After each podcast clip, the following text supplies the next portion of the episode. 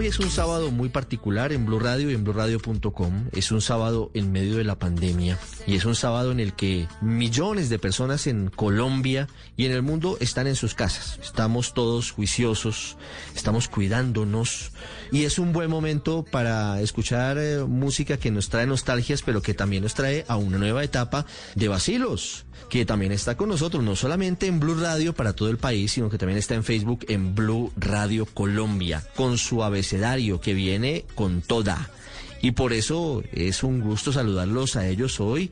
Quiero comenzar saludando al hombre de siempre en Basilos, a don Jorge Villamizar. Hola Jorge, bienvenido. Buenas tardes, ¿cómo están? ¿Cómo lo coge este abecedario, hombre? Tanto tiempo después, en 2017, retoma Basilos y sigue siendo un éxito. Tantas nostalgias, pero que hoy se mezclan con el presente y con nuevos sonidos y con nuevos fanáticos de Basilos. La verdad, estamos muy, muy, muy agradecidos, impresionados del recibimiento que está teniendo este lanzamiento que empezó con, con la salida de Cara Luna con Carlos Vives, después con Morat, con Tabac Chanel y ahora el lanzamiento del disco. Es muy lindo sentirse parte de la cultura, de, la juventud, del corazón de la gente. Es, una vaina muy, muy importante, sobre todo porque, han pasado muchos años. Entonces, pues es algo muy especial. Pues han pasado tantos años, Jorge, que Cara Luna, Tabaco y Chanel eran, debo confesárselo, parte de mi banda sonora de adolescencia y un poquito más cuando ya estaba en la universidad.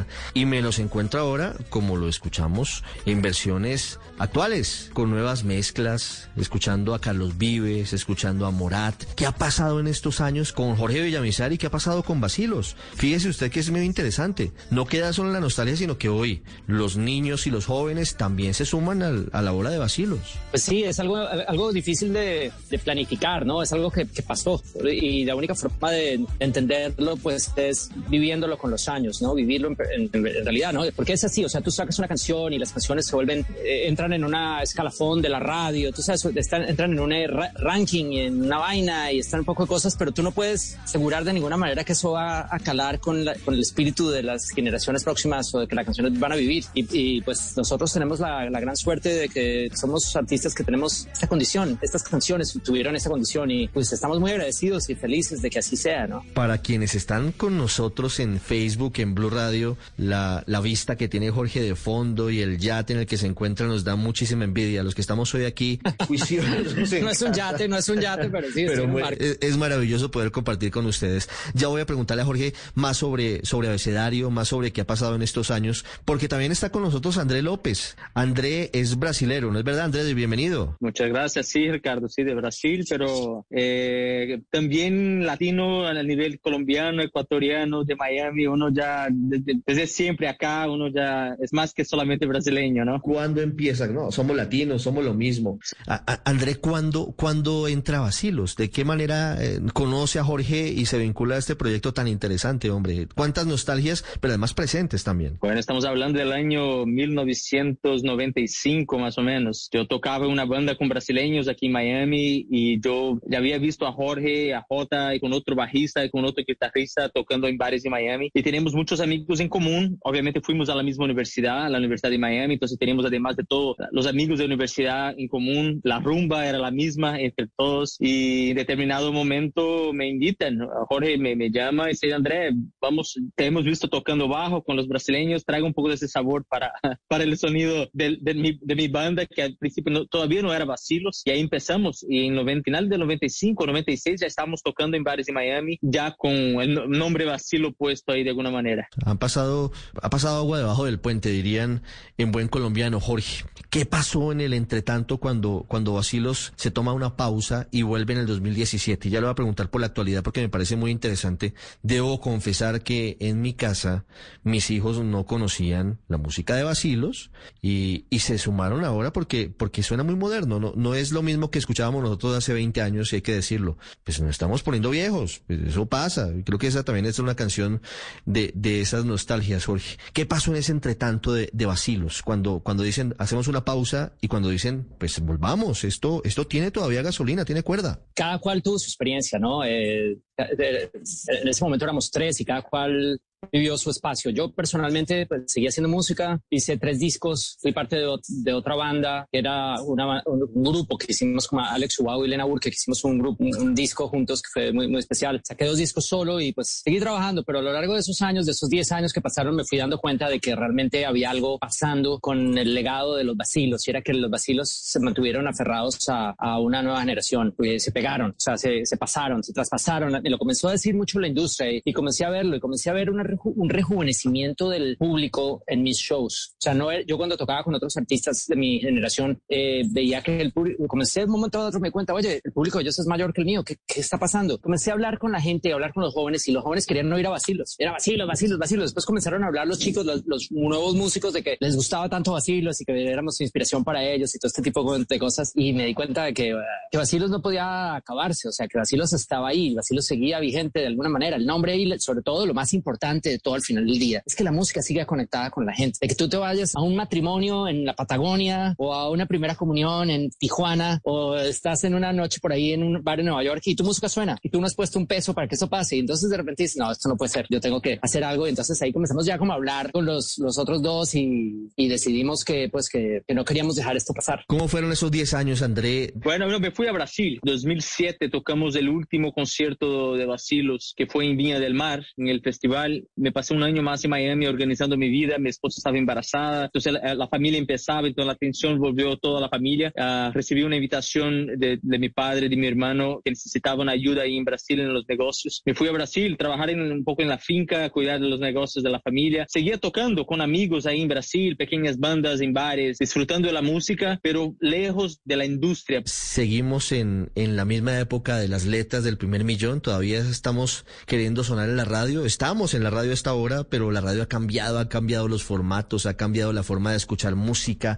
han cambiado muchas cosas. Hoy la música de Basilos, las letras que inspiran, que dicen. Todo ha cambiado. Lo que más ha cambiado es el mundo, más que nosotros. Surgen las plataformas de distribución musical, aparece la música urbana, aunque la música urbana apareció a la vez que apareció Basilos. Nosotros cuando estamos haciendo nuestro primer disco ya había, ya estaba por ahí, el segundo disco ya estaba sonando, pero digamos surge una nueva generación de artistas que tomaron ese género y lo convirtieron en algo mundial. Las radios latinoamericanas se, se convirtieron, eh, eh, eh, o sea, básicamente en, se modernizaron de, de, alguna manera, o sea, pasaron la página y lo cual está bien. Pues bueno, hemos hecho unos discos, tenemos un disco en el cual hay unas canciones que pues que, que dentro de, sin ser estos éxitos mundiales del reggaetón, son canciones que están sonando mucho en, en, América Latina y en todos los países y de una manera muy orgánica. Y pues el punto yo creo que central de la vida, de la creatividad y de, y de la identidad de un artista es ser uno mismo, pase lo que pase, ¿no? Y uno sigue siendo el mismo, uno sigue al final del día, ¿qué estás analizando? ¿Quieres pegar en la radio? ¿Quieres ganarte el primer millón? De pronto ya te lo ganaste y te diste cuenta que no se trataba de eso. Todo va cambiando, pero tú sigues envejeciendo, madurando, analizando y viviendo y, aprendiendo de la vida y convirtiendo esos aprendizajes en canciones y eso es lo que está ahí en esos discos. ¿Qué van a encontrar los seguidores y la gente que acompaña a Basilos en abecedario? ¿Y cómo ha sido? Primero le pregunto a Jorge y luego voy con André.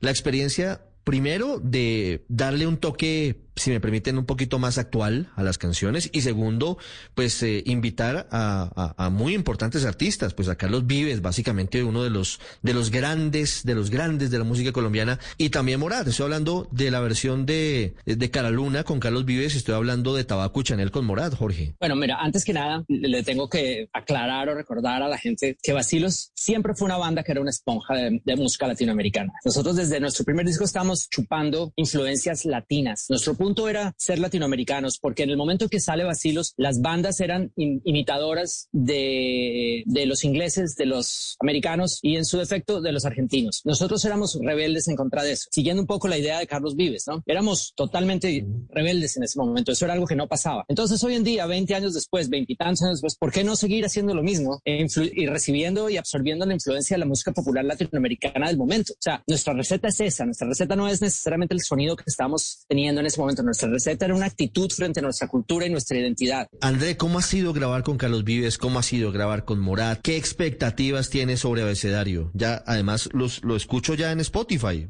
digamos, ya estoy esperando el lanzamiento en la radio porque, repito, estamos en la radio, la radio se transforma, pero la radio es parte interna nuestra, es del corazón y creo que ustedes también somos generaciones que crecimos con la radio, musical y hablada. Eh, y lo escucho ahora aquí las dos canciones en Spotify y, en Deezer y en otras plataformas. ¿Cómo ha sido, André, grabar pues con Carlos Vives y con Morat? Morat, mm, jóvenes que, talentos que han eh, venido surgiendo y Carlos Vives que es uno consolidado, por supuesto, grande de la música latinoamericana. Sí, bueno, obviamente fueron experiencias distintas y a la vez la grabación en total del disco, de este álbum, también fue una experiencia totalmente distinta a lo que conocíamos, porque obviamente hace un año que nadie puede salir de sus casas y ese, y ese disco lo grabamos en casi su totalidad durante la pandemia. La experiencia con Carlos obviamente espectacular, estar ahí con una leyenda de la música no solamente colombiana, pero la música latina en general, que ha sido nuestra influencia clara. Carlos Vives es una de las razones más obvias por la cual mezclamos tantas ideas y llevámoslas hacia el pop de cierta manera, ¿no? Traer las, las raíces latinas hacia, el, hacia la radio, ¿no? Entonces es gracias a Carlos Vives que hicimos, que somos quien somos de cierta manera, ¿no? Entonces la, la presencia de Carlos Vives ya más o menos existía en Luna antes mismo que él la cantara. Y entonces fue una experiencia súper divertida en su estudio ahí en, en Guaira, en, en, su bar que tiene su estudio ahí arriba y espectacular. Con Morat ya fue más de lejos porque ya estamos en el, momento más complicado de la pandemia. Entonces fue mucho más intercambios de archivos por internet, grabando por allá, grabando por acá, se, se hace una mezcla, se oye la mezcla, cambiemos eso, regrabemos esto. Entonces fue mucho más desde lejos. Y para nosotros es un honor saber que de cierta manera durante esos 10 años de vacaciones, de vacilos, hemos escuchado más, eh, hemos escuchado de Morat, que de cierta manera hemos sido influencia para ellos, ¿no? Entonces, esas canciones más o menos pasan por tres generaciones o dos generaciones de influencia, ¿no? Entonces, cuento, cuento un poco la historia de esa aventura musical que es Vacilos, ¿no? Desde Carlos por nosotros y, y, con Morat. Y las demás canciones que también traen invitados muy interesantes, son, hay canciones originales que hemos hecho producciones completas desde una habitación.